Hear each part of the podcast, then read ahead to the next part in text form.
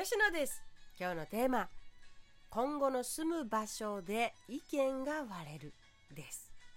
どこに住むか何をするか年を重ねていくうちに一つ一つの選択が貴重な選択に感じますよね。私たちもそうです。もうそろそろ沖縄に帰りたい。住処を移したい夫さんと沖縄には帰りたくない私なんでございます。意見が割れる。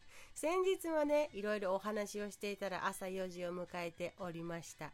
そらさんそらさんまだ青くならないで。そんな感じでしたね。譲れないことがお互いあって正反対の時あなたたちはどうしていますか？今日の結論としてはこれ。私はこう思います。そのプロセスをねすっごく大事にしたらいいと思います。自分の気持ちに向き合う。相手の気持ちや意見を丁寧に聞く。やっぱり一つ一つ丁寧に考えてそれに真正面から向き合うからこそたとえたとえどんな結論を迎えたとしても次に気持ちよく正々堂々歩き出せるんだと思います。あなたたちは結婚前にいろいろな価値観お互いの価値観について話し合って結婚を決めましたか？私たちはノーです。NO でございます。全く NO でございます。だからこそ私もどんどん疑問が、疑問が出てきたし、同じように相手も思ってたのと違うっていうふうな疑問が出てきたようにも思います。まず一つは何を話し合っていいのかわからないということ。聞くのは簡単ですけどねその後どういうふうに深掘っていけばいいのかみたいなところがわからないままでしたからね初めての経験はな経験は何でもわからないことだらけと思います。結婚もそう。なんで大きなことを決めるのにね何もわからない情報がないままなのっていう。ようそれで結婚決めれるななんて ちょっと思うところもありますけどね。誰か先人が言っていました。先にある困難をもし初めから分かっていたら何もできないと。僕はそれをまた選ぶだろうか。みたいな そんな言葉がありますね。すっごく確信をついた言葉であるなと笑ってしまうわけでございますが。私たちは今関東に住んでいるのですが2人の地元である沖縄に夫さんはもうそろそろ帰りたいと。いうことでございます。それは数年前から聞いていました。うーんそうですね。それに対して私はこういうふうな答え方をしていました。思うところは私もたくさんあるんだけれどそうだよね。私もそういう気持ちに迎えるようにそういう気持ちで納得できるように自分の中を整理しないとダメだねとかってそう思ってるよとかしか言ってこなかったんです。でも数日前そういう話がまた出てきてねとうとう初めてと言えるぐらい自分の率直な気持ちを伝えることとなりました。私は沖縄に帰りたくないと。ここに残って好きなことやりたいことに身軽に気軽に楽しんでいたいと。自分のやりたいことよりも家庭を守って家族や親族のお願いや予定を何よりも第一優先にしてそれが私にはもう見え切ったというか決まりきったような人生に感じるんだと。そういう人生を送りたくない。広がりのある場所にいて広がり感を感じられることに触れていたいんだって。もっと身軽にたくさんたくさん風通しのいい場所や人たちがいる場所で私はできればうん骨をうずめたいと思っているよって。私がね帰りたくないここにいたいんだっていうことは少しは知っていた夫さんでしたがまさか沖縄に帰ると決めている自分についてこないという宣言をされるとは。ということで夫さんはとてもショックを受けてねショックでショックで寝るに寝れずまた深夜からいろんな思いを伝え合いました。すり合わせをしていくにもまずは今あるものをお互いテーブル上に出さなくては始まりません。その段階をしたということです。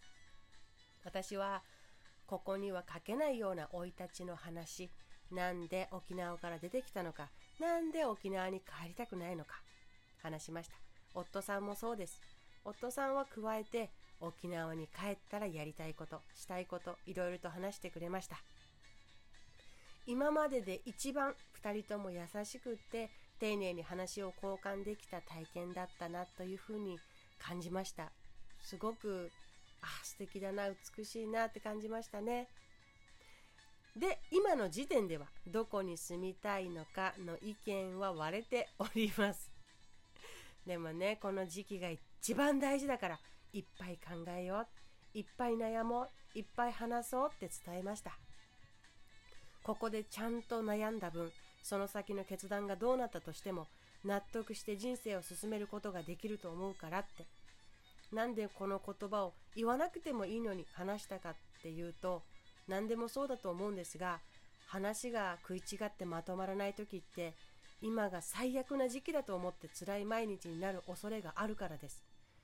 今も最悪。で今も最悪だから最悪の未来しか来ない。って思っちゃってると日常生活もままならないぐらい精神的にダメージを受けることだってあるからです。違うよってちゃんと未来のためのより素敵な未来のための準備期間なんだよ。今もちゃんと大事な時期なんだよって。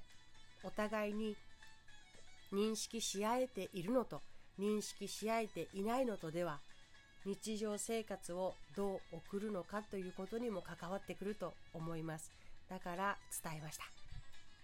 私は夫さんに出会った時には分からなかった。今からもう15年ぐらい前になりますかね。人と幸せにいられたらもうそれで私の人生は満足でした当時。私は人を前にすると自分の意見を丸々飲み込んじゃって生きてきたから。丸っきし反対側にいるような自分丸出しで輝いている夫さんを見たり応援していたりするとそれだけで心が晴れやかになりました。それから時が経ち10年前も5年前もはっきりとは分からなかった自分のこと。今ではちゃんとわかる。私はやりたいことを優先にして人生を全うしたい人間なんだと分かります。今までは自分の人生において人間関係の大切さの割合がほとんどだった。それしかなかった。でも今素直に自分に聞いてみたら才能を生かして生かしてそれで身内のみならず多くの人と多くの人と喜び合いたいんだって私の中の私が言っている。それにちゃんと気づいています。だから見ないふりをすることはもうできなかった。そんな段階にいたのかなっているのかなって思っています。まだまだねネガティブな方の思い込みが外れていない部分もあるだろうからちゃんと自分に向き合っていこうと思っています。もちろん夫さんの気持ちにもね。どこで何をするのかそれは変わったとしてももうすでに変わらないものも持っています。私は安定よりも飛び回っていたい。決まりきったことより目に見えて分かりきったものよりも初めての初めての人に会ったり初めてのことをしたり初めての場所で楽しいことをしたり動きのある人生を選ぶ。本当を言う本音を言うとねもっと国内外行き来したい。一回も海外旅行も行ったことないのにそういうこと言っていますずっと。自由に根なし草のように風天の寅さんのように気軽な身一つで寄り道していたい。